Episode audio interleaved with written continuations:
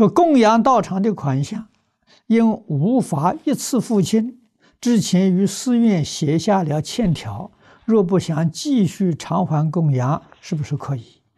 他这个道场不如法是可以的，啊，如果是如法的呢，那你应该，哎，要补足才好，啊，这个补足啊，也是你有能力，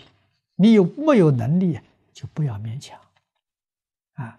还是念佛求生净土是正事，啊，这些都是小事，啊，都不是正事，啊。